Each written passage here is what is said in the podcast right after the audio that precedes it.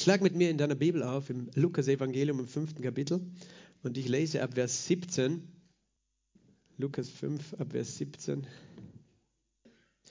Und es geschah an einem der Tage, dass er lehrte und es saßen da Pharisäer und Gesetzeslehrer, die aus jedem Dorf von Galiläa und Judäa und aus Jerusalem gekommen waren. Und des Herrn Kraft war da, damit er heilte. Und siehe, Männer bringen auf einem Bett einen Menschen, der gelähmt war. Und sie suchten ihn hineinzubringen und ihn vor ihn zu legen. Und da sie nicht fanden, auf welchen Weg sie ihn hineinbringen sollten, wegen der Volksmenge stiegen sie auf das Dach und ließen ihn durch die Ziegel hinab mit dem Bett in die Mitte vor Jesus. Und als er ihren Glauben sah, sprach er, Mensch, deine Sünden sind dir vergeben. Und die Schriftgelehrten und die Pharisäer fingen an zu überlegen und sagten, wer ist dieser, der solche Lästerworte redet? Lästerungen redet. Wer kann Sünden vergeben außer Gott allein? Als aber Jesus ihre Überlegungen erkannte, antwortete er und sprach er zu ihnen, was überlegt ihr in euren Herzen? Was ist leichter zu sagen, dir sind deine Sünden vergeben, oder zu sagen, steh auf und geh umher, damit ihr aber wisst, dass der Sohn des Menschen Vollmacht hat, auf der Erde Sünden zu vergeben, sprach er zu dem Gelähmten, ich sage dir, steh auf und nimm dein Bett auf und geh nach Hause. Und sogleich stand er vor ihnen auf, nahm auf, worauf er gelegen hatte, und ging hin in sein Haus und verherrlichte Gott. Und Staunen ergriff alle und sie verherrlichten Gott und wurden mit Furcht erfüllt und sprachen, wir haben heute außerordentliche Dinge gesehen. Amen. Vater, danke für dein Wort. Danke, dass du uns diese Geschichten aufbewahrt hast bis heute, damit wir ermutigt werden, damit wir von dir hören, damit wir hören und verstehen, wie gut du bist, wer du bist, was du tust. Was du gestern getan hast, das tust du auch heute. Du bist derselbe, Jesus, gestern, heute und in Ewigkeit. Und wir öffnen unsere Herzen für dein heiliges Wort. Und ich bete, komm, Heiliger Geist, mit deiner Kraft, mit deiner Salbung. Denn dein Wort ist gesagt, Herr, ich bete, dass du mir Ausdruckskraft Kraft verleihst und dass du uns Offenbarungserkenntnis gibst aus deinem Wort, dass dein Wort unser Herz transformiert. Du bringst Leben heute durch dein Wort und das beten wir, das erwarten wir, dass dieses Leben nicht nur in uns, sondern auch durch uns und aus uns hervorfließt in dieser Welt. In Jesu Namen. Amen. Halleluja. Des Herrn Kraft war da, damit er heilt. Sage mal, des Herrn Kraft ist da, damit er heilt. Die Kraft des Herrn ist da, um zu heilen. Weißt du, wenn ich meine Predigten vorbereite, das gibt verschiedene Art und Weise, wie Gott mich führt. Manchmal ist irgendwie etwas einfach schon länger klar oder Dinge, über die ich nachdenke und, und, und Gott formt in mir im Laufe von Tagen, manchmal auch Wochen eine Predigt daraus.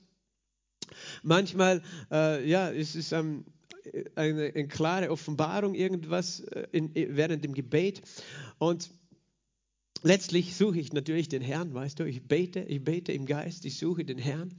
Äh, Herr, was willst du sprechen? Weißt du, ich könnte irgendwas erzählen, irgendwas reden, nur irgendwas ist nicht das, was du brauchst. Wir brauchen das Reden Gottes. Und als ich diese Woche gebetet habe und auch den Herrn gefragt habe, was möchtest du sagen, wann die, dieses, dieses Wort ist in mir aufgeleuchtet. Die Kraft des Herrn war da, damit er heilte. Und, und dann folge ich dem, weißt du, und ich weiß, wo es steht. Und, und, ich denke, dass es der Herr ist, der das sagt zu uns. Die Kraft des Herrn ist da, um zu heilen. Und natürlich gibt es Menschen mit körperlicher Not, aber es gibt auch Menschen mit seelischer Not. Und ich glaube, er redet generell zu uns. Er möchte wiederherstellen, er möchte heilen, er möchte in Ordnung bringen. Und ich bin dankbar, Siege auch für dein Zeugnis äh, der Heilung, Wiederherstellung. Auch Katrin, wo ist sie? Ist sie im Raum? Danke für ihr Zeugnis. sie, ist, sie ist ganz hinten.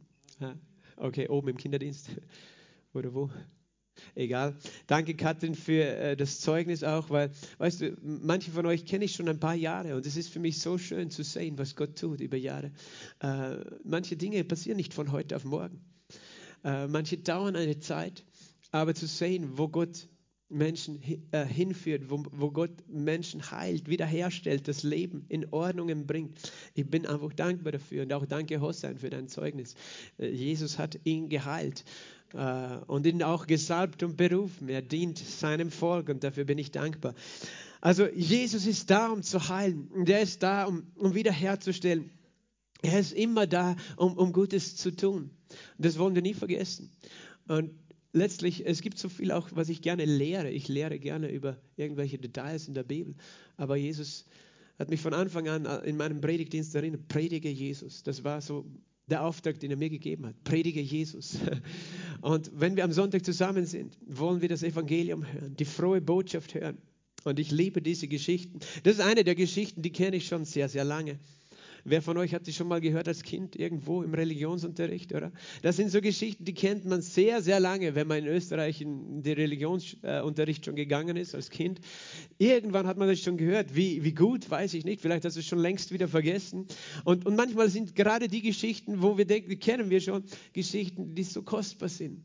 Weil es waren letztlich in meinem Leben, weißt du, ich habe als Kind diese Geschichten sind hängen geblieben, diese Geschichten von Jesus, diese einfachen Geschichten, wie, er, äh, wie wir gehört haben, dass er die Netze, äh, dem Petrus gesagt hat, auszuwerfen und das Netz ist voll gewesen, zerrissen oder wie, wie er auf dem Wasser gegangen ist oder eben wie diese Geschichte äh, uns vor Augen gemalt wurde, wo das Dach abgedeckt wurde und der Gelebte hinabgelassen worden ist. Und ich bin so dankbar, weißt du, dass in Österreich Kinder diese Geschichten noch hören, selbst wenn, wenn rundherum gar kein Glaube mehr vorherrscht, weil diese Geschichten Geschichten von Jesus Macht haben. Alles, was Jesus getan hat, hat Macht. Und wenn wir darüber hören und darüber nachdenken, dann hat das eine Kraft. Und Gott möchte uns diese Dinge vor Augen malen. Er möchte uns zeigen, wer er ist und wie er ist. Und er möchte unser Denken formen.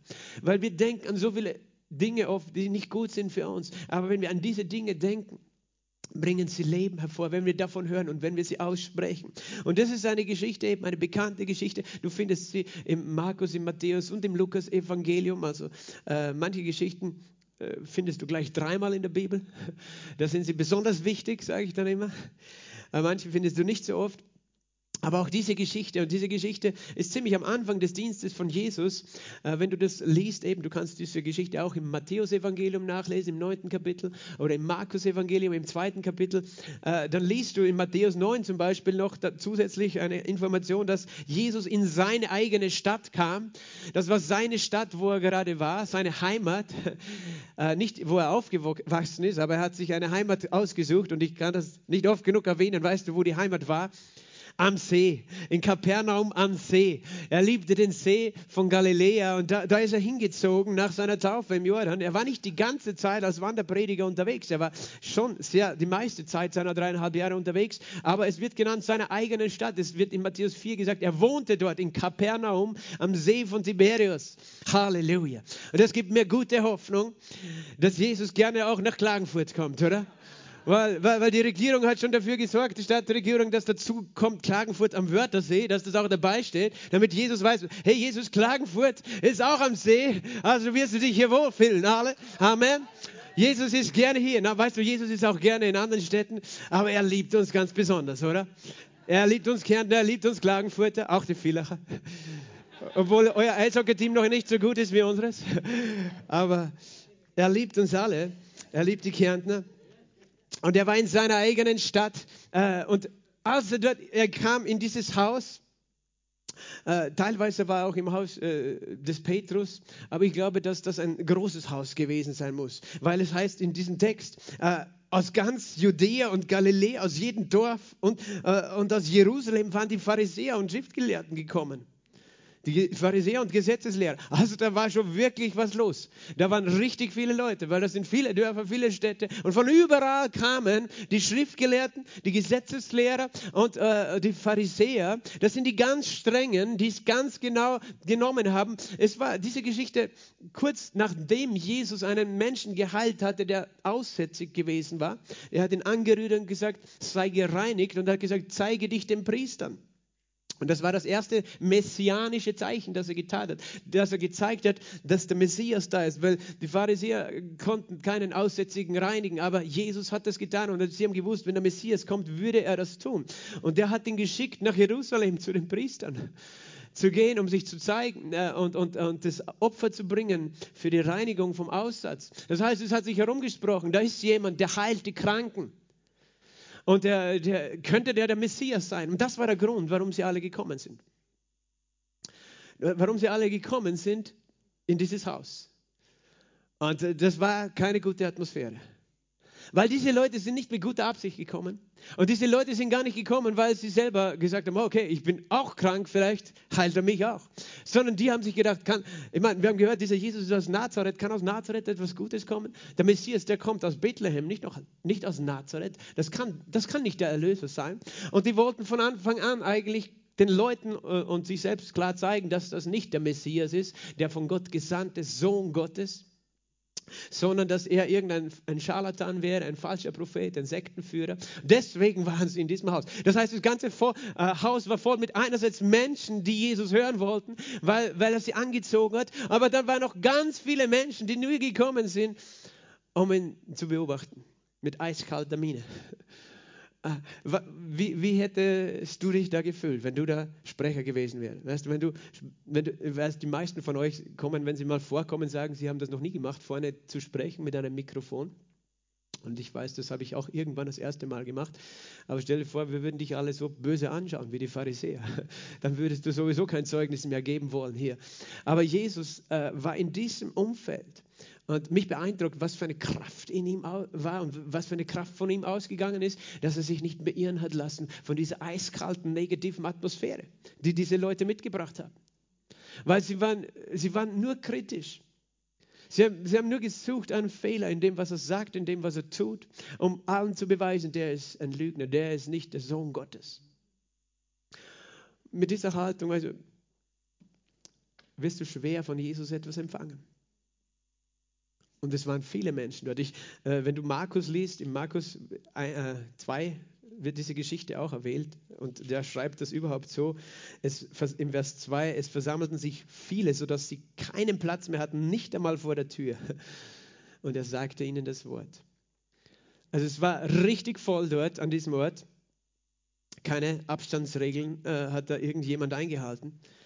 Und ich bin sicher, das war, war mehr als einer dort der irgendeine Krankheit und irgendein Gebrechen gehabt hat, oder? Denkst du, dass die alle gesund waren? Ich glaube nicht, aber wir sehen nur einen einzigen, der geheilt worden ist in dieser ganzen Geschichte. Und da können wir schon was lernen. Und warum ich das sage, ist, es, es liegt wirklich immer an uns, mit welcher Einstellung wir kommen zu Jesus. Ob wir kommen einerseits wie die Pharisäer, die sowieso eine ganz schlechte Haltung haben, nur kritisieren. Oder wir kommen einfach nur, weil halt alle dabei sind, aber eigentlich äh, sehr abgestumpft sind und gar nicht merken, dass Jesus ja auch für uns da ist. Wir denken, okay, schön für den, schön für den, schön für dich, wenn dir dann Glaube etwas bedeutet. Ja, wenn es dir hilft, mach das ruhig. Es gibt solche Leute, oder in unserer Verwandtschaft, wenn es dir hilft, wenn es dir gut tut, dann geh ruhig dorthin. Äh, aber viele Gleichgültige waren da. Und ein paar waren richtig bedürftig und hungrig und äh, voller Vision, als sie dorthin gekommen sind. Aber Jesus hat sich nicht beeindrucken lassen von dieser Atmosphäre, die da war. Er hat sich nicht beeindrucken lassen, weil es heißt, die Kraft des Herrn war da, um zu heilen. Halleluja. Sag nochmal, die Kraft des Herrn ist hier, um zu heilen. Seine Kraft ist stärker als alles Böse, als all der Lüge, als all der Unglaube der ihm entgegengetreten ist, weil er da ist und er ist der Gesalbte und er hat Kraft und er hat dieselbe Kraft gestern, heute und in Ewigkeit. Die Bibel sagt uns, Jesus Christus, er ist derselbe gestern, heute und in Ewigkeit. Weil wenn wir diese Geschichten lesen, dann dürfen wir nicht in der Vergangenheit stecken bleiben und denken, ja schön, diese Geschichten, das ist der Grund, warum sie uns nicht mehr interessieren, weil wir denken, das ist irgendeine Geschichte ja, der Vergangenheit. Was hat es mit jetzt zu tun? Ich sage dir eins, heute ist Jesus dasselbe, gestern, heute und in Ewigkeit wieder dasselbe sein. Hebräer 13, 8, er ist dasselbe. Die Frage ist, ob wir ihm auch so begegnen aber er sehnt sich danach, dasselbe zu tun. Sein Name ist Jesus. Das bedeutet, Gott rettet, Gott hilft, Gott heilt. Und das ist der Grund, warum wir immer da wieder zusammenkommen. Das ist der Grund, wir brauchen ihn, nicht er uns. Aber er liebt uns und er möchte uns begegnen, wo wir stehen, jeder einzelne von uns. Und er weiß, wir brauchen ihn. Er weiß, wir brauchen ihn. Seine Kraft war da, um zu heilen. Weißt du, warum seine Kraft da war, um zu heilen? Es heißt davor nämlich, er saß es geschah an einem der Tage, dass er lehrte. Oder in Markus 2 haben wir gelesen, er sagte ihnen das Wort. Das Wort. Dort, wo das Wort ist, ist Jesus. Dort, wo das Wort ist, ist seine Kraft. Er lehrte. Das ist interessant. Er hat hier keine feurige Predigt in dem Sinn gehalten, dass er herumgehupft ist vielleicht äh, und irgendwie versucht hat, die Leute irgendwie zu pushen und zu motivieren. So, jetzt glaubt doch mal endlich an Gott und äh, so, weißt du, manchmal hupfe ich auch. Wenn der Heilige Geist kommt und ich mich nicht zurückhalten kann, dann fange ich an zum Hupfen. Aber er hat ganz, ganz einfach gelehrt. Lehren bedeutet einfach Dinge zu erklären, äh, äh auseinanderzulegen sozusagen aus dem Wort. Er, er lehrte. Aber das ist eine Kraft in der Lehre.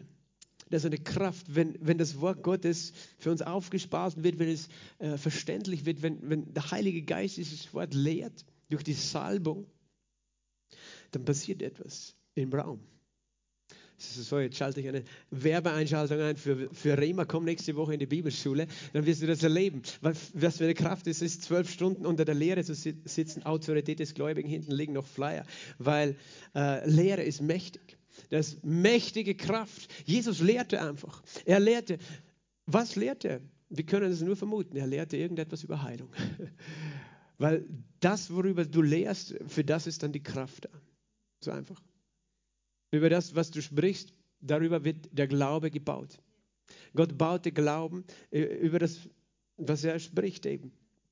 Glaube kommt aus dem Hören des Wortes. Und wenn du heute ein Problem hast, dann heißt, reicht es nicht, dass du gestern irgendwas gehört hast von Jesus, sondern es ist wichtig, dass du heute Glauben hast. Und damit du jetzt und heute Glauben hast, musst du jetzt und heute sein Wort hören und, und, und verstehen. Und Gott lehrt, er möchte uns sein Wort bringen. Deswegen brauchen wir jeden Tag sein wunderbares Wort. Und er gibt es uns jeden Tag.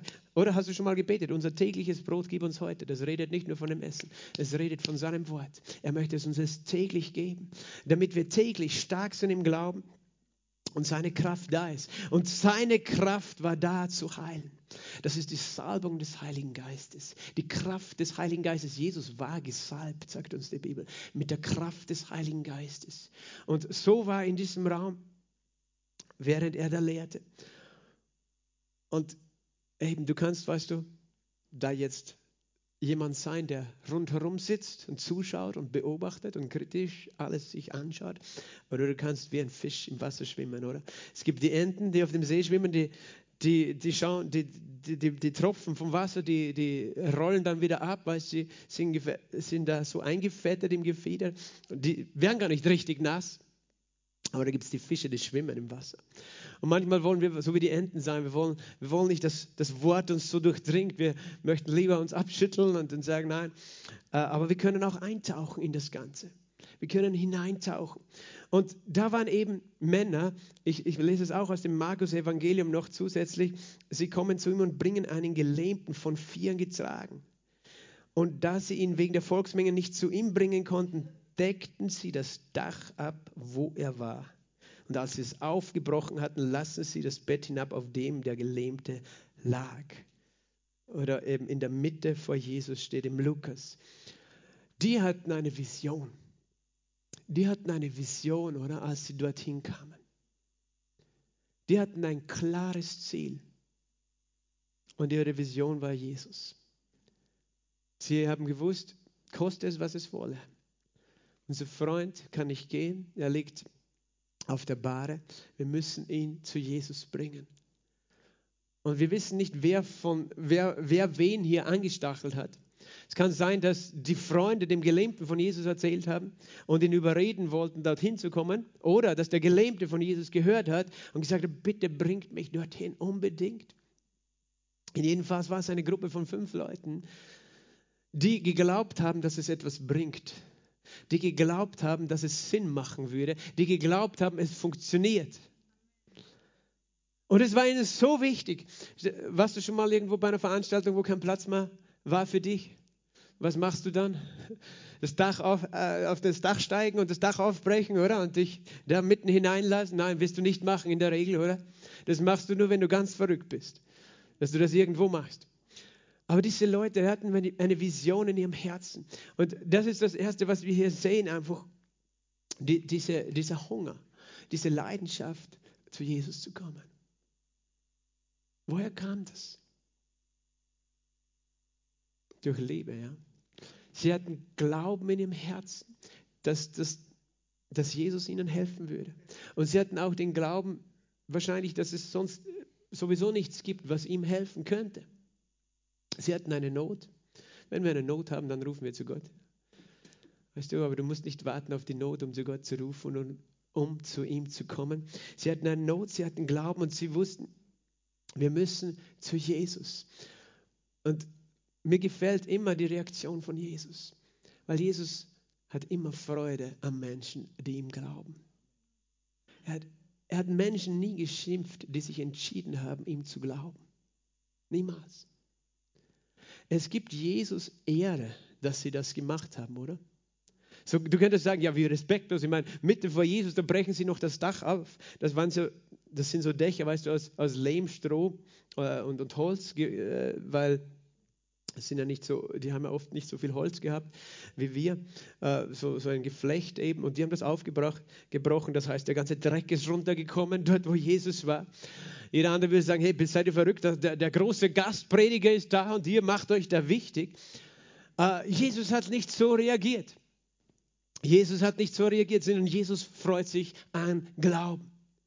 Gott freut sich, wenn wir ihm glauben, dass er gut ist. Das ist die größte Freude, die du ihm machen kannst.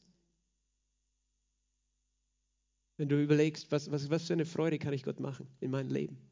Weißt du, was die größte Freude ist, die wir Gott machen können? Wenn wir glauben, dass er gut ist. Und dass er die, die ihn suchen, belohnen möchte. Das steht in der Bibel im Hebräerbrief im 11. Kapitel, Vers 6. Ohne Glauben ist es unmöglich, zu Gott zu kommen. Aber wer zu Gott kommt oder kommen möchte, der muss glauben, dass es Gott gibt, dass er ist, aber noch mehr, dass er denen, die ihn suchen, ein Belohner ist. Er sagt, das ist mein einziger Wunsch, dass du glaubst, dass ich Gutes für dich tun möchte. Ich möchte, dass du glaubst, dass ich in deinem Leben gut bin.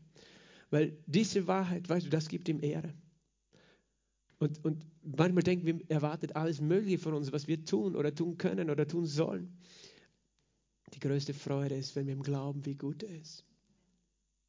Und das ist eine der größten Lügen des Teufels, der den Menschen sagt, schau, Gott ist nicht gut, er kümmert sich nicht um dich. Eine teuflische Lüge. Er tut alles, um dir nahe zu kommen, auch heute. Auch heute, während du da sitzt. Weißt du, wir reden über diese Texte Sie helfen uns, etwas in uns anzusprechen.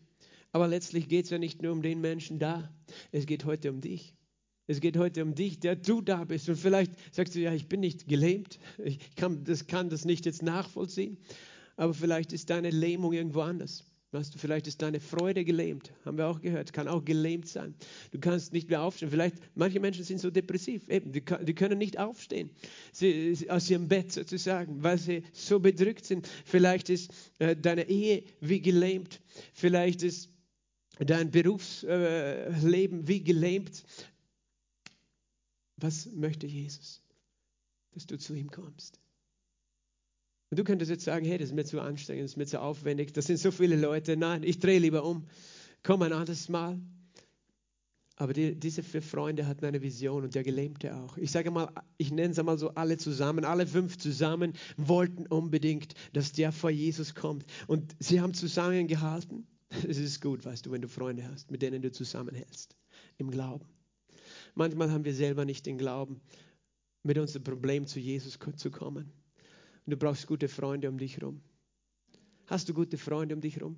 Hast du Menschen um dich herum, die, die sagen, ja, wir gehen Jesus entgegen, wir kommen zu ihm, wir geben nicht auf? Oder hast du Freunde um dich, die sagen, hey, vergiss diesen Jesus und vergiss das Ganze, es hilft sowieso nichts. Hilft alles nichts bei dir. Weißt du, dann nennen sie nicht deine Freunde. Sag, okay, weißt du, ihr könnt gerne von der Ferne mir winken, wenn ihr vorbeigeht, aber ich möchte Freunde haben, die mit mir gemeinsam einen Glaubensweg gehen und nicht Freunde, die sich Freunde nennen, aber den Glauben zerstören wollen. Manchmal müssen wir in unserem Leben solche Entscheidungen treffen. Die sind auch schmerzlich, aber da geht es nicht darum, dass wir Menschen nicht lieben. Da geht es nur darum, welche Menschen haben das Recht, mich zu beeinflussen in meinem Leben. Welche Menschen beeinflussen mich wirklich in meinem Leben? Sind, für, für viele von uns sind das noch unsere, ja auch Familien in irgendeiner Form, die Eltern, die Kinder, ähm, die Verwandten. Es kann aber auch dein Berufsfeld sein, deine Freunde, mit denen du aufgewachsen bist, dein Dorf. Und manchmal müssen wir uns diese Fragen stellen. Wer beeinflusst mich in meinem Leben? Und sind das Menschen, die wollen, dass ich zu Jesus komme oder Menschen, die mich dort wegziehen? Das hätte dem Gelähmten nichts geholfen wenn die gleich aufgegeben hat. Aber da waren vier, die haben zusammengehalten. Und manchmal eben brauchst du selber solche Freunde, wenn du selbst nicht mehr gehen kannst zu Jesus die dich tragen, die dich tragen im Gebet. Du kannst so jemand sein, der andere Menschen tragt im Gebet, der andere Menschen begleitet, der andere Menschen unterstützt und mit ihnen geht bis zu dem Moment, weißt du, wo das Loch dann in die Decke haust und sagt, wir lassen uns nicht trennen von irgendetwas in dieser Welt, davon, dass wir zu Jesus kommen. Halleluja! Wir dürfen ganz nah zu ihm kommen, mitten vor ihm. Jeder von uns. Und sie haben diese Decke aufgehaut, äh, auf, äh, aufgeschlagen und dann äh, diese, diese Bahre runtergelassen mit dem Gelähmten. Und dann war alles still in diesem Raum. Und dann haben sicher alle geschaut, was, was geht da vor sich? Was passiert jetzt hier? Da liegt auf einmal dieser Gelähmte. Was bilden die sich ein? Sind die völlig verrückt? Ich habe mir extra, weißt du, ich habe mir extra schon mich früh angestellt, dass ich hier den ersten Platz habe. Und dann kommt jemand, der legt sich noch vor mich, vor Jesus. Aber Jesus hat, hat diesen Mann angeschaut und das heißt, als er ihren Glauben sah. Sage mal, als er meinen Glauben sah. Wenn er deinen Glauben sieht, der Moment, wo er deinen Glauben sieht. Glaube kann man sehen. Man kann ihn nicht unbedingt fühlen vielleicht. Manchmal fühlt man sich überhaupt nicht so, als ob man glaubt. Man kann ihn sprechen und man kann danach handeln.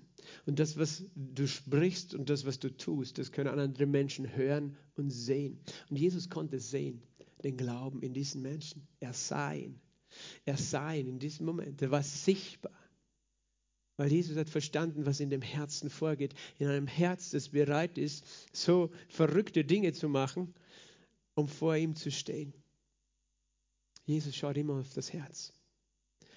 Ich sage jetzt nicht, du musst einen Handstand machen vor Jesus heute, damit er dich erhört.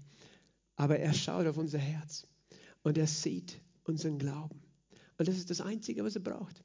Es heißt nicht, als er gesehen hat, wie religiös die waren und wie brav die waren oder das oder das oder das, was sie gemacht hat. Nein, das, hat alles, das war alles kein Thema. Er sah ihren Glauben. Was für ein Glauben? Sie glaubten, dass dieser Jesus erstens der Heiler ist, der alle Menschen heilen kann, die niemand sonst heilen kann. Und zweitens, dass er gut ist. Weil es hätte ihnen nichts gereicht zu glauben, dass er der Heiler ist, aber wenn sie Angst gehabt hätten, dass er sie verjagt, dann hätten sie es wahrscheinlich auch nicht gemacht, sondern sie glaubten an seine Güte. Sie glaubten an seine Güte. Ich glaube an seine Güte. Du auch? Das ist eine Entscheidung, die du triffst. Lass dir nicht die Lügen einreden, dass er nicht gut ist. Jesus ist so gut. Und er sei ein Glauben. Und jetzt warten alle gespannt, was wird passieren. Die vier Freunde warten auch. Der Gelähmte wartet auch. Der, der denkt sich, ja, hoffentlich sagt er jetzt zu mir, so wie jetzt zu dem Aussätzigen hat er gesagt, sei gereinigt. Zu mir soll er sagen, sei geheilt, was auch immer. Aber was sagt Jesus hier? Als er ihren Glauben sah, sprach er, und ich lese es auch aus Markus, weil bei Markus klingt es ein bisschen schöner noch, da sagt er, Kind, deine Sünden sind dir vergeben. Kind, deine Sünden sind vergeben. Und dann haben sich alle gewundert. Ich glaube, es haben sich alle gewundert. Die Pharisäer haben wir schon gelesen, warum sie sich gewundert haben. Weil die haben sich gefragt, wer kann Sünden vergeben außer Gott? Aber ich denke auch, die Freunde haben sich gewundert. Warum sagt er jetzt, deine Sünden sind dir vergeben? Sieht er nicht, was sein Problem ist? Wir, wir haben ihn zum Heiler gebracht. Wir bringen Jesus zum Heiler. Die anderen Leute haben auch gedacht, ja, da ist ein Kranker, der braucht Heilung. Warum redet Jesus jetzt von, deine Sünden sind dir vergeben? Mann, der liegt im Bett, was, was kann der schon Großartiges anstellen, wenn er, wenn er gelähmt im Bett liegt? Wen kann er dann schon schlagen? Jesus sieht immer das wirkliche Problem in unserem Leben. Und das wirkliche Problem war im Herzen des Menschen. Natürlich war er auch körperlich beeinträchtigt. Wir wissen auch gar nicht, warum er gelähmt war. Es gibt ja so viele Gründe, warum Menschen gelähmt sind. Weißt, das kann irgendeine Muskelkrankheit sein, das kann äh, irgendeine Fußverletzung sein, dass er einfach nicht gehen kann. Das kann aber auch eine Lähmung sein. Es kann ein Schlaganfall sein. Es kann ja alles möglich sein. Wir wissen gar nicht, was der Grund war in diesem Fall. Wir wissen nun, er konnte nicht gehen. Er musste getragen werden. Und Jesus sah aber, das Problem war woanders. Und ich möchte dir sagen, in dieser Geschichte lernen wir wirklich auch immer wieder auf den Punkt zu kommen, wo das Problem ist. Das Problem ist in unserem Herzen. Weil es ist wohl eine Qual, wenn du krank bist, wenn du Schmerzen hast, wenn du gelähmt bist. Das habe ich Gott sei Dank nie erlebt. Aber das ist alles eine Qual. Aber die Qual, die Jesus wirklich gesehen hat in diesem Menschen, war drinnen. Und so wie der Sieger gesagt hat, manchmal merken die Leute gar nicht. Du, du kannst äußerlich fröhlich sein, und es schaut alles gut aus, aber tief in deinem Herzen passt etwas nicht. Und Jesus sieht es. Und was für eine Qual war in seinem Herzen. Ich nenne es jetzt einfach die Qual eines schlechten Gewissens. Oder von Verdammnis haben wir heute auch schon gehört. Es war eine Qual in seinem Herzen. Und diese Qual ist absolut böse und zerstörerisch. Diese Qual eines schlechten Gewissens weil Jesus wusste, dass dieser Mensch das jetzt hören musste. Er, er wusste, der muss hören, dass seine Sünden ihm vergeben sind, bevor irgendetwas anderes in seinem Leben passieren kann. Und viele von uns müssen das immer wieder hören. Manche wissen es schon, manche haben es vielleicht noch nie wirklich gehört. Aber das ist, was Jesus sagt, da ist das Problem. Weißt du, was ein schlechtes Gewissen ist? Wir, wir alle wissen das, oder? Wer hatte das erste schlechte Gewissen? Das war Adam und Eva. Als sie im Garten gesündigt haben und auf einmal erkannten sie, dass sie nackt waren und gegen Gott gesündigt hatten. Und was, was, was bedeutet, du hast etwas gemacht, was falsch ist? Du könntest jetzt sagen, ja, schlechtes Gewissen machen dir nur die Leute. Nein, schlechtes Gewissen hast du in deinem Herzen bekommen. Das nennt die Bibel die, äh, ja, oder die Bibel, das ist das, was wir bezeichnen können als die Stimme unseres Geistes, unseres inneren Menschen, der hat eine Stimme. Und wenn du etwas Falsches tust, dann meldet es sich. Und dazu musst du gar nicht christlich aufgewachsen sein, du kannst egal in welchem Volk auf dieser Welt geboren sein, du hast dieses Gewissen in deinem Herzen. Die Bibel sagt uns im Römerbrief im zweiten Kapitel, äh, Vers 14 und 15, auch Nationen, die von Natur aus kein Gesetz haben, beweisen, dass das Werk des Gesetzes, die Gesetze Gottes in ihr Herz auf eine Art und Weise geschrieben sind. Denn äh, indem sich äh, ihre Gedanken untereinander anklagen oder auch entschuldigen. Das ist tief in dir, es läuft etwas ab in dem Moment, wo du einen Fehler gemacht hast. Und das ist das, was, äh, was jeder Mensch erlebt. Die Gedanken eines Menschen können sich anklagen oder auch entschuldigen. Da klagt dich etwas an. Und ich sage dir etwas, das ist nicht Gott, der dich anklagt.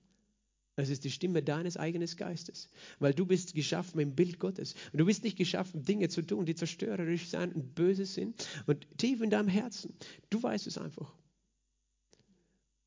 Dieses Gewissen kannst du natürlich auch abwürgen indem du es einfach lange genug ignorierst, drüber gehst, immer wieder Dinge machst, weißt du, so dass es abstumpft, so dass du es nicht mehr wahrnimmst.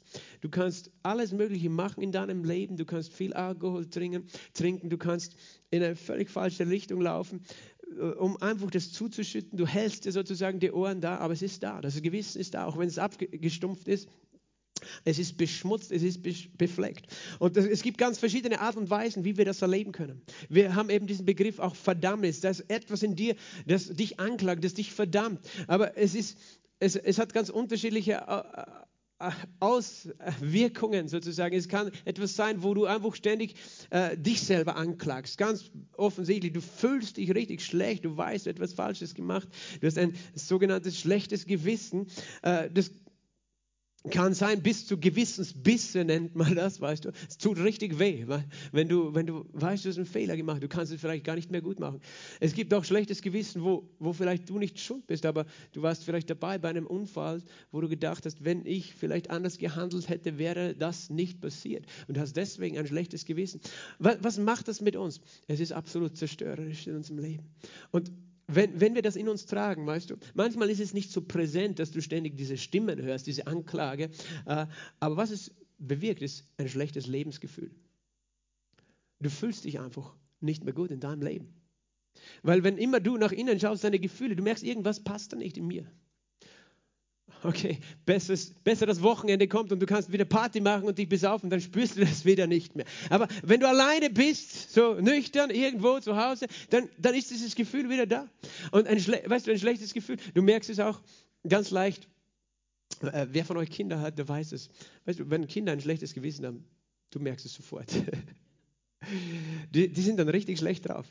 Irgendwas passt nicht mit ihnen. Die sind total unrund. Wenn sie, wenn sie, wenn sie wissen, sie haben etwas Falsches gemacht, dann, dann geht es ihnen nicht gut.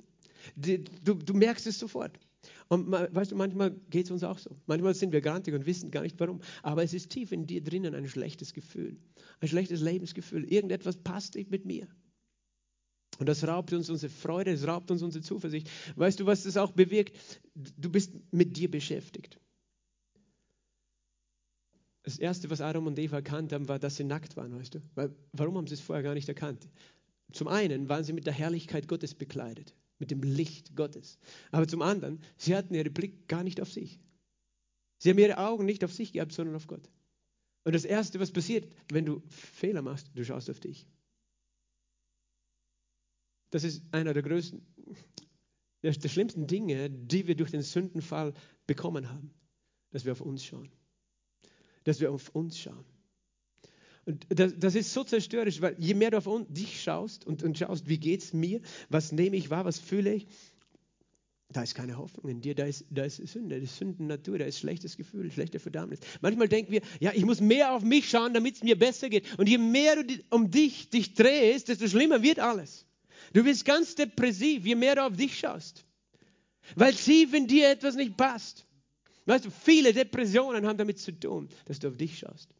Du drehst dich um dich. Und ein schlechtes Gewissen hilft dem, dass du auf dich schaust. Äh, es ist ganz einfach. Wenn du krank bist, wenn du Schmerzen hast, ist es schwierig, an andere zu denken, oder? Weil wenn, wenn deine Schmerzen so präsent sind, dann, dann bist du einfach nur damit beschäftigt, ich möchte jetzt endlich frei sein von meinen Schmerzen. Da, da, da ist alles andere egal, da geht es nur darum, ich möchte frei sein von meinen Schmerzen. Weißt du, und genauso ist es mit unserem Gewissen. Wenn wir ein schlechtes Gewissen haben, das ist wie ein Schmerz, den du ständig mit dir mitträgst und dann muss sich alles um dich drehen, weil eigentlich du willst frei sein. Aber je mehr du dich um dich drehst, desto schlimmer wird es. Weil das, was du siehst in dir, ist nicht die Erlösung, sondern das ist letztlich die Schuld, die Anklage, woher sie auch kommt. Das ist einfach dieses Bewusstsein. Etwas passt nicht mit mir. Ich bin nicht okay, so wie ich bin. Ich bin nicht gut, so wie ich bin. Ich habe Fehler gemacht. Und, und auch wenn du das mit deinen Worten, mit deinen Gedanken kannst du das alles verleugnen, aber tief in deinem Herzen spürst du es. Und dann bist du immer ein Grandscherben, bist immer schlecht drauf und, und, nicht, und du denkst, die anderen sind schuld darum, dass es dir nicht gut geht. Und die sollen alle mögliche, alles Mögliche tun, damit es dir gut geht, aber eigentlich bist du nur mit dir selber beschäftigt. Weißt du, ich, ich lese das jetzt in dieser Bibelstelle einfach so hinein, weil, weil wir reden davon, dass Jesus gesagt hat, deine Sünden sind vergeben. Und Jesus hat etwas verstanden. Er hat verstanden, da ist, da ist ein, ein, Schmerz, der noch größer ist, eine Qual, die noch größer ist. Und diese Qual, die kann dich abhalten davon, überhaupt etwas zu empfangen von Jesus. Die Bibel sagt es im 1. Johannesbrief auf folgende Art und Weise. Wenn unser Herz uns verurteilt, dann ist Gott größer als unser Herz. Aber wenn unser Herz uns nicht verurteilt, dann haben wir Freimütigkeit zu Gott. Und was wir bitten, das empfangen wir von ihm. Solange dein Herz dich verurteilt, hast du keine Freimütigkeit. Solange dein Herz dich verurteilt, kannst, kannst du nicht glücklich sein. Weil, weil, weil, du ständig ein schlechtes Gefühl mittragst. Ich sag dir was, in meiner Ehe bin ich drauf gekommen, vieles von den Konflikten, die wir gehabt haben, haben damit zu tun gehabt, dass eigentlich wir beide tief in uns drinnen uns irgendwo schlecht gefühlt haben und dann vielleicht dem anderen den Schuld geben dafür oder erwarten, dass der andere das jetzt löst. Und ich glaube, es ist nicht nur in meiner Ehe so. Ich glaube, es ist in vielen Beziehungen so. Weil das, was in uns ist, das hat mit Sünde zu tun. Aber es gibt einen Heiler. Es gibt einen Retter, der dich rettet.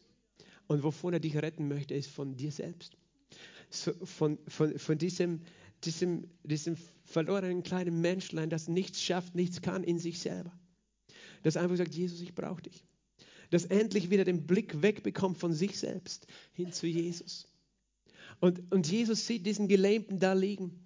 Und er wusste, dass dieser Mensch, so viel Glauben er auch hatte, da alles auf sich zu nehmen, um vor mir zu sein, bevor ich ihm sagen kann, steh auf und geh umher, muss er das hören, muss er etwas anderes hören, weil in seinem Herzen ist etwas, das ihn hindert, das, was ich ihm schenken will, anzunehmen.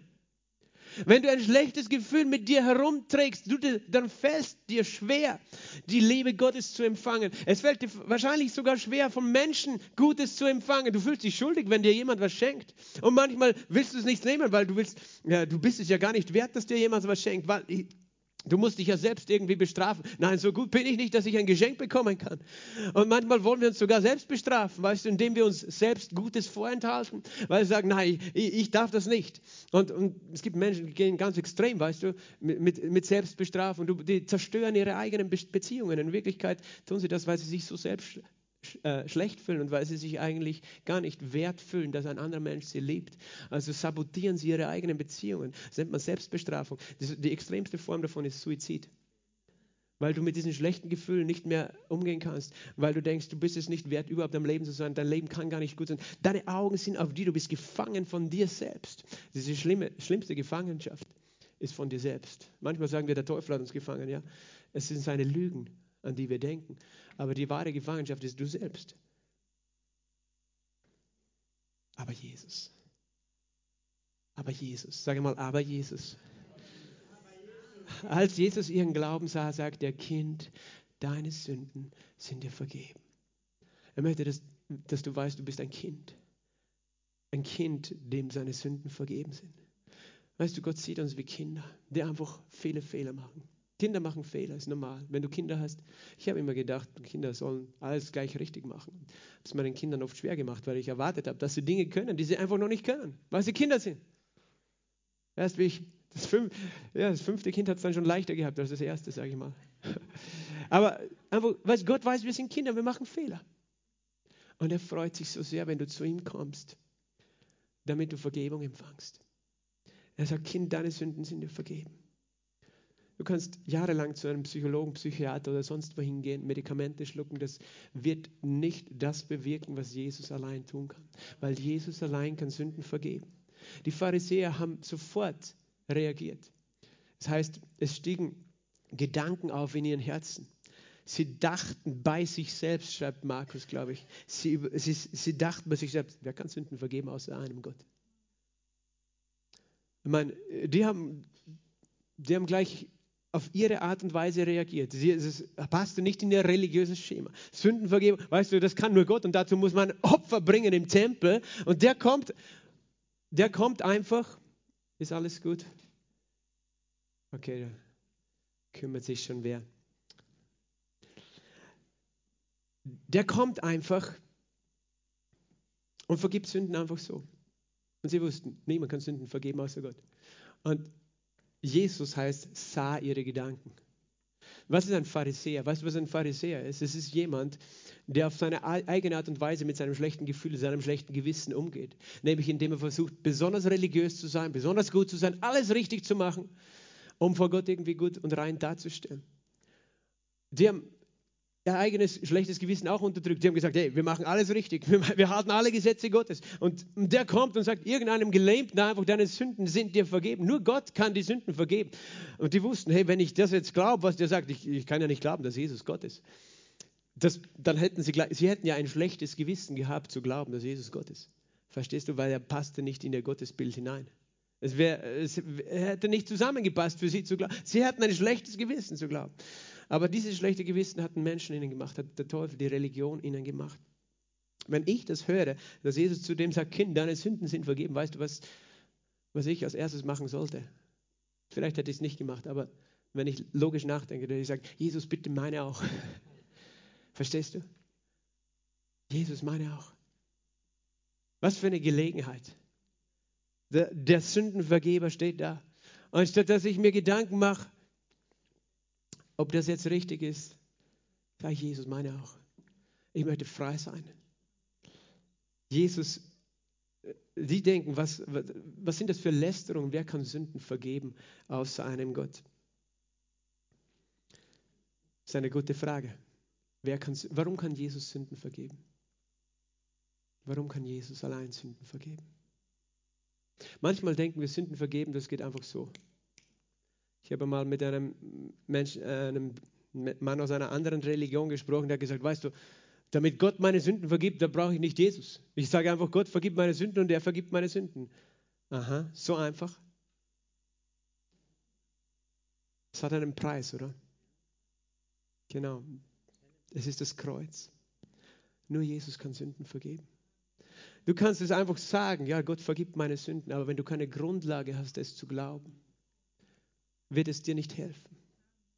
Die Bibel sagt uns im Hebräerbrief im Kapitel 9 und Vers 13 und 14, wenn das Blut von Böcken und Kälbern und die Asche einer jungen Kuh auf die Unreinen gesprengt zur Reinheit des Fleisches heiligt, wie viel mehr wird das Blut des Christus, der sich selbst durch den ewigen Geist Gott als Opfer dargebracht hat, unser Gewissen reinigen von toten Werken. Es gibt nur eins, das unser Gewissen reinigt. Und das ist das Blut von Jesus. Halleluja. Nur das Blut. Er, er, er vergleicht das. Er sagt, wenn das Blut von Böcken und Kälbern im alten Bund, das Volk Israel brachte Tieropfer dar und auch verbrannte ähm, äh, verbrannte ein Opfer und benutzte die Asche, um Menschen, die zum Beispiel einen Toten angegriffen haben, die waren auch unrein, die mussten entzündigt werden mit dieser Asche einer jungen Kuh. Aber das hat äußerlich sozusagen gewirkt. Aber er sagt, wie viel mehr das Blut von Jesus. Das Blut von Jesus reinigt was? Unser Gewissen von was? Von toten Werken, von allem, was in uns tot geworden ist. Alles, was in dein Herz gestorben ist durch diese Schuld, die irgendwo in dein Leben gekommen ist, in unser aller Leben, alles. Hast du heute irgendwo in deinem Herzen über irgendeine Sache ein schlechtes Gefühl? Siehst du auf dich selbst und das zieht dich runter und du fühlst dich nicht wert, vor Gott zu stehen? Das ist das Blut von Jesus. Das ist für dich geflossen. Und ich weiß, dieses, diese Wahrheiten, die ich heute predige, predige ich immer. Und es sind ganz einfache Grundlagen der Bibel und des Evangeliums. Aber es ist eine Kraft, allein das auszusprechen. Das Blut von Jesus reinigt dein Gewissen. Jesus vergab die Sünden nicht einfach leichtfertig, sondern er wusste damals schon, ich kann nur deswegen seine Sünden vergeben, weil ich bereit bin, sie selber zu tragen. Das war der einzige Grund, warum Jesus im Vergleich zu allen anderen Sünden vergeben konnte, weil nur er sie getragen hat. Er war aber auch der Einzige, der sie tragen konnte. Niemand anders hätte sie tragen können, weil ein Sünder kann nicht für einen anderen Sünder die Sünden tragen. Und alle Menschen haben gesündigt, aber Jesus war ohne Sünde und ist der Sohn Gottes und war bereit, meine Schuld zu tragen dort ans Kreuz. Und er hat gewusst, ich werde dein Kind. Ich sehe, wie schlecht es dir in deinem Herzen geht aber ich vergebe dir, weil ich trage das. Weißt du, als Jesus ans Kreuz gegangen ist, dann war das nicht nur die Qual, die äußerlich in ihm war, als er seine Hände durchbohrt wurden und sein Rücken gegeißelt wurde und Dornenkrone und er hing dort am Kreuz. Qualvoll. Es war nicht nur die äußere Qual, es war dieses dieses Gefühl, das wir als Sünder in uns tragen, das hat er auch getragen in sich drinnen, diese Depression, dieses Schuldgefühl, diese Verdammnis, all das, weißt du, er hat das nie gekannt, er hat nie, er war nie depressiv, er war nie bedrückt, und, aber er erlebte das alles dort am Kreuz. Und sein Blut floss aus ihm hervor. Und er sagt, wer an mich glaubt, empfängt ewiges Leben und empfängt Vergebung der Sünden. Diese Menschen haben an ihn geglaubt, bevor sie noch gewusst haben, was er überhaupt alles für sie tun würde, dieser Gelähmte. Aber Jesus hat selbst diesen Glauben schon genommen. Der Glaube an ihn hat ausgereicht, dass er sagt, deine Sünden sind vergeben, weil ich würde sie tragen. Ich würde mein Blut vergießen. Und sein Blut ist vergossen. Und er sagt, das Blut ist Christus, der sich durch den ewigen Geist für Gott als Opfer dargebracht hat. Es reinigt dein Gewissen von toten Werken. Und damit wir dem lebendigen Gott dienen. Wie geht das? Indem du glaubst. Mehr braucht er nicht. Du kannst und musst nichts tun. Du sagst einfach, ich glaube an das Blut Jesus. Ich glaube es. Und er kommt mit seinem Blut und wäscht dich rein. Du empfängst und sagst, ja Jesus, ich nehme es. Ich nehme diese Vergebung. Und sein Blut wäscht dein Innerstes. Dein Herz weiß wie Schnee. Und das heißt in, Hebräer 10, Vers 19 bis 22, da wir nun durch das Blut des äh, Christus Freimütigkeit haben zum Eintritt in das Heiligtum, in die Gegenwart Gottes. So lasst uns äh, durch den Vorhang, durch der, sein Fleisch, ein neuer lebendigen Weg, so lasst uns hinzutreten äh, mit wahrhaftigen Herzen unser Herz ist besprengt und gereinigt vom bösen Gewissen. Unser Leib gewaschen mit reinem Wasser. Das ist, was Jesus möchte, dass du ihn erlebst. Und damit du alles, was er hat, all diese Heilung, all diese Güte, all diese Liebe wirklich erleben kannst. Das Erste, was er tut, ist dein Herz nehmen und völlig weiß waschen. Und das alles wegwaschen, was tief in deinem Herzen ist. Und es ist das Blut von Jesus, das dich frei macht. Halleluja. Und er erinnert uns daran, er sagt, Kind, deine Sünden sind vergeben. Und dann, das konnte er sagen, weil er den Preis bezahlt hat. Die Pharisäer, weißt du, die wussten nicht, dass Jesus für uns sterben würde und auch nicht, was das alles bedeuten würde. Die haben nur gesagt, wer kann Sünden vergeben außer Gott? Woher, woher, sollen wir wissen, dass das jetzt funktioniert hat? Wenn du sagst, deine Sünden sind vergeben. Weißt du, es ist schwer zu sehen, oder? Wenn ich zu dir sage, Gott hat dir deine Sünden vergeben, du kannst es nicht sehen, oder? Wenn, wenn jemand allerdings aus dem Bett aufsteht, das kann man schon sehen. Diese Heilung, die könnte man sehen. Manchmal denken wir, es ist leichter zu glauben, dass Gott uns vergibt, als dass er uns heilt. Aber nur deswegen, weil wir die Vergebung nicht sehen können. Aber oft leben wir so, als ob wir gar nicht wirklich glauben, dass er uns vergeben hat. Wir sagen, wir glauben, dass er uns vergeben hat, aber wir leben noch immer mit diesem schlechten Gefühl. Wir haben noch immer den Blick auf uns selbst die ganze Zeit. Weißt du, wenn wir depressiv sind, sind wir auf uns selbst. Oh, ich bin so arm, ich, ich, ich. Wir sehen nicht das Blut, wir sehen nicht Jesus, wir sehen nur uns und unsere Fehler und unsere Schuld. Aber Jesus sagt, was ist leichter zu sagen? Deine Sünden sind vergeben? Oder steh auf und nimm dein Bett und geh umher. Was ist leichter? Was denkst du, was leichter ist? Zu sagen, deine Sünden sind vergeben, ist es leicht? Weißt du, man kann es leichtfertig sagen, aber das ist Kraft, das ist nicht leicht. Oder zu sagen, steh auf und nimm dein Bett umher und, und, und geh umher. Warum hat Jesus das gesagt? Weißt du,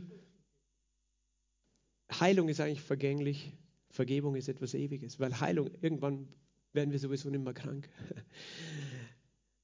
Beides hat einen Preis. Die Heilung und die Vergebung hat einen Preis gehabt. Beides hat Jesus bezahlt am Kreuz. Beides ist ein Geschenk. Heilung und Vergebung. Und beides hängt zusammen. Es ist nicht nur so, dass Vergebung die Grundlage war für diesen Mann, dass er diese Heilung empfangen konnte. Weil sonst hätte er sich gedacht, ja, ich kann das nicht annehmen, Jesu, wenn du sagst, du heilst mich. Es ist nicht nur die Grundlage für diesen Menschen gewesen, sondern es ist generell die Grundlage. Weil de, die Krankheit hat es nicht gegeben, bevor der Mensch gesündigt hat. Die Krankheit ist in diese Welt gekommen durch die Sünde des Menschen. Wie kommt dann die Krankheit raus aus unserer Welt? Durch die Vergebung der Sünden. Das ist ganz einfach, ganz logisch. Manche sagen, ja, Heilung äh, glaube ich nicht, dass Jesus dafür bezahlt hat. Weißt du, er hat für Vergebung bezahlt. Warum sollte Heilung nicht dabei sein? Krankheit war die Folge der Sünde. Vergebung bewirkt Heilung. Allein die Tatsache, dass du verstehst, dass Jesus dir vergeben hat, dass du es glauben kannst, wird dir Frieden bringen, Freiheit von Verdammnis, wird deinem Körper Gutes tun und Heilung. Aber nicht nur deinem Körper, deinen Beziehungen, deiner Ehe. Alles, wenn du verstehst in deinem Herzen, meine Sünden sind vergeben. Vergebung hat in der Folge Heilung. Und umgekehrt, wenn du glauben kannst, dass deine Sünden vergeben sind, fällt es dir auch leicht zu glauben, dass Gott dich heilen möchte. Weil solange du dich schuldig fühlst vor ihm, wird es dir schwer fallen, Heilung anzunehmen. Und das Interessante ist, dass er dann gesagt hat, damit ihr aber wisst, dass der Sohn Gottes Vollmacht hat, auf der Erde Sünden zu vergeben, sprach er zu dem Gelähmten, ich sage dir, steh auf, nimm dein Bett und geh umher. Das heißt, Jesus hat gesagt, ich beweise euch jetzt erstens, dass ich Vollmacht habe zu vergeben. Und er sagt, der Beweis würde was sein? Der Beweis würde sein, dass ich nicht nur sage, steh auf und geh umher, weil sagen kann jeder das von uns, oder? Sondern dass es auch passieren würde. Das heißt, Jesus sagt, ich beweise euch, dass das, was ich gesagt habe, nämlich deine Sünden sind vergeben, tatsächlich Gott dahinter steht. Und ich beweise es dadurch, dass der jetzt aufstehen wird. Verstehst du das? Was der Zusammenhang ist? Heilung beweist Vergebung. Das heißt nicht, wenn jemand, der Christ ist, noch nicht Heilung empfangen hat, dass Gott sagt, ich habe dir nicht vergeben. Das, das, ist, das dürfen wir nie umdrehen jetzt, okay?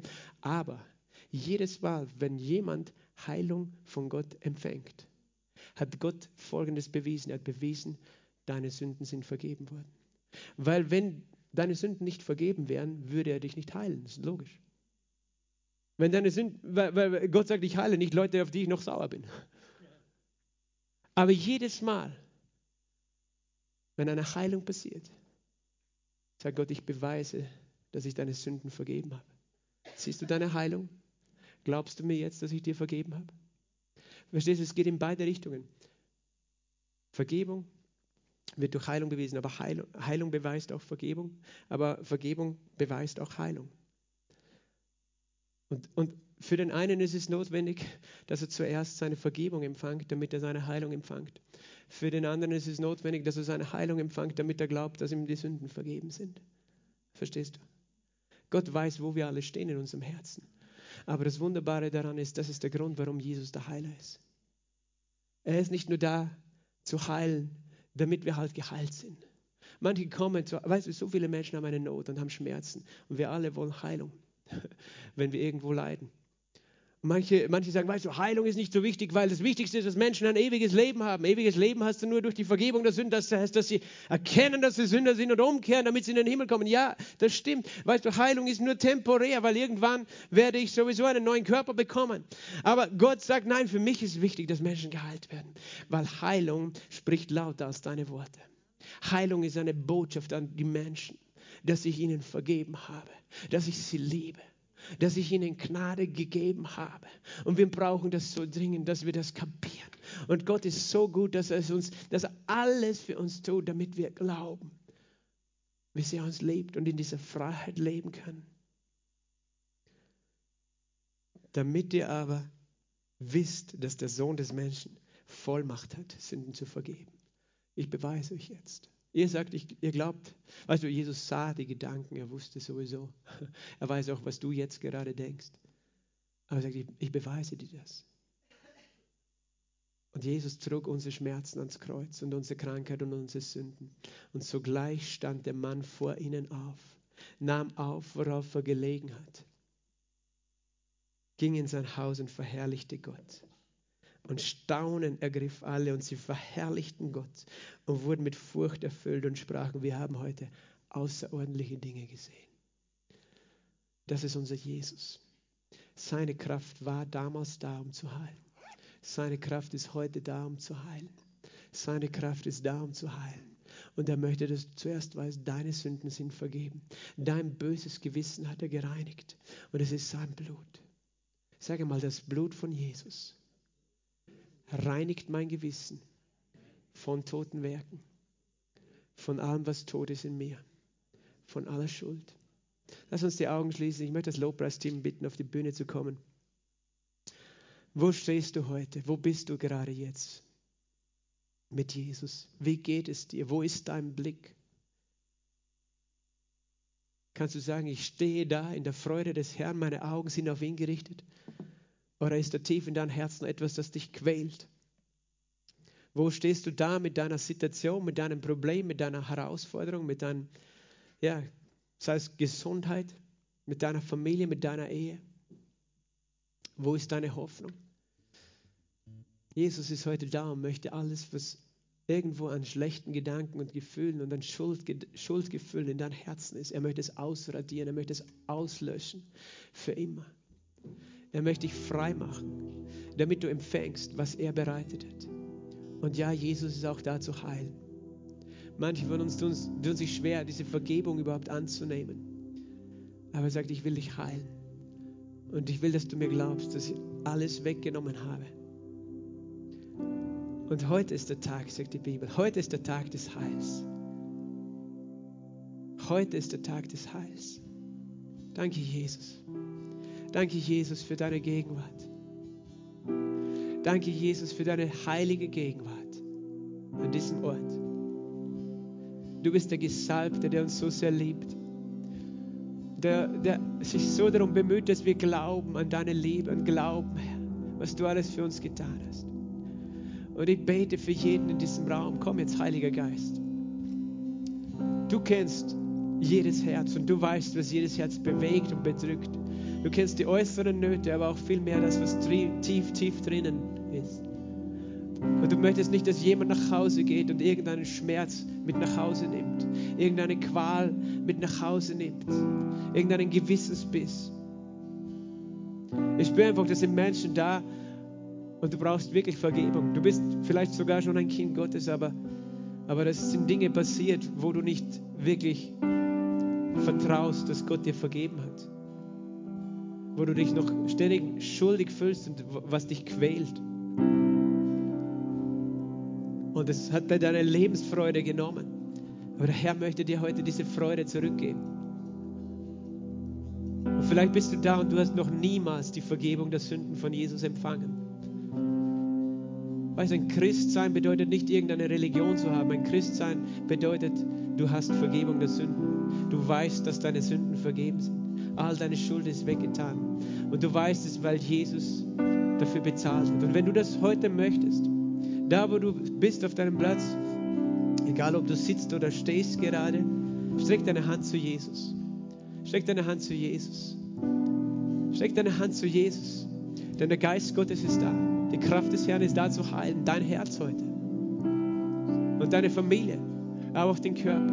Und Jesus, du siehst die vielen Menschen, die leiden unter der Qual der Sünde, für die du so ein kostbares Gegenmittel bereitgestellt hast, dein heiliges Blut. Wir sprechen jetzt gemeinsam zu dir und du kannst es aus deinem Herzen sprechen. Sag einfach, Jesus,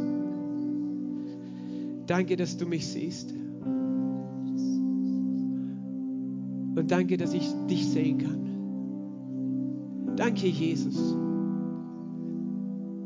dass du all meine Schuld ans Kreuz getragen hast. Danke, Jesus, dass du für mich bezahlen wolltest. Mit deinem Blut. Für alle Schuld. Danke, dass du willst, dass es mir gut geht.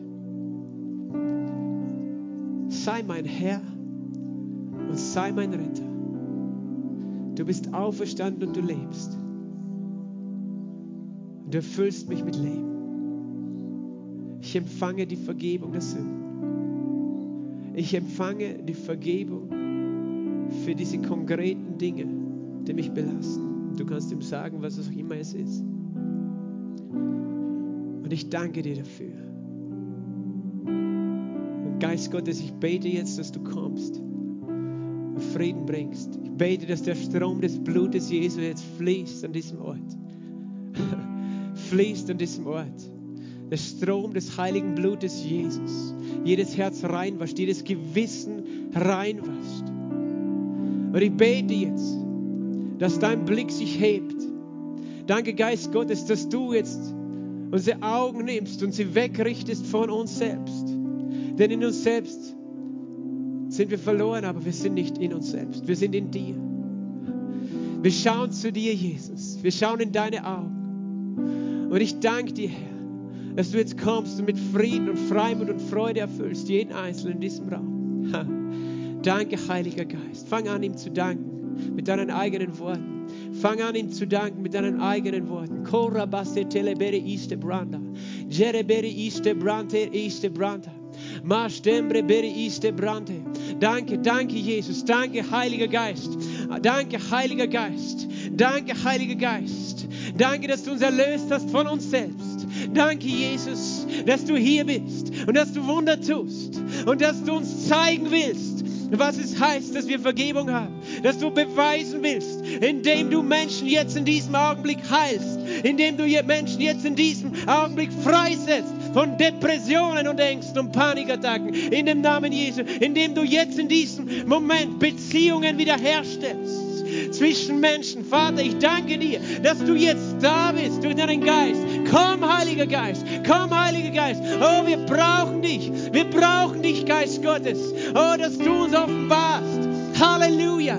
Danke, Jesus. Danke, Jesus. Danke, Jesus, dass Dinge, die gelähmt waren in unserem Leben, wieder funktionieren werden. Herr, dass wir aufstehen werden. Jeder Einzelne in diesem Raum aufstehen werden. So wie dieser Mann von seiner Bade aufgestanden ist. Und dass wir dich preisen werden. Halleluja, denn du bist würdig, denn du bist mächtig, Jesus, denn du liebst uns, Jesus. Halleluja. Ich spreche über Ehen aus dass sie wiederhergestellt werden. Dass Menschen, die ihren Blick nur mehr auf die Fehler haben, in Jesu Namen jetzt wieder dich sehen, Jesus, diese Liebe empfangen, die sie brauchen füreinander. Ich danke dir, Heiliger Geist, für Familien, die du herstellst. Halleluja. Wo, wo Beziehungen gelähmt waren. Vater, ich danke dir, Herr, dass deine Liebe, deine Vergebung alles neu macht. Halleluja. Danke, Jesus, für dein Blut. Danke für die Kraft deines Blutes. Halleluja. Oh, deine Kraft ist hier zu heilen. Heute, deine Kraft ist hier zu heilen. Und wir empfangen, wir empfangen, wir empfangen. Halleluja. Wenn du krank bist heute, wenn du Schmerzen hast, wenn du krank bist, komm nach vorne. Komm nach vorne, das Gebetsteam und ich, wir werden dir die Hand auflegen und für dich beten und glauben, dass der Herr dich anrührt. Komm in dem Glauben, dass deine Sünden vergeben sind. Komm in dem Glauben, dass alles vollbracht ist durch Jesus. Du musst nichts hinzufügen. Komm einfach nach vorne, auch das Gebetsteam. Wir, wir werden nicht lange Gebete heute sprechen, sondern ich bitte dich, dass du von Jesus empfängst. Er ist hier zu heilen. Er ist hier zu heilen. Und du musst heute kein Dach aufbrechen, keine Decke aufbrechen in diesem Raum, um Heilung zu empfangen. Nein, er ist in unserer Mitte. Halleluja, er ist in unserer Mitte, um zu heilen und zu befreien. Halleluja, komm einfach nach vorne.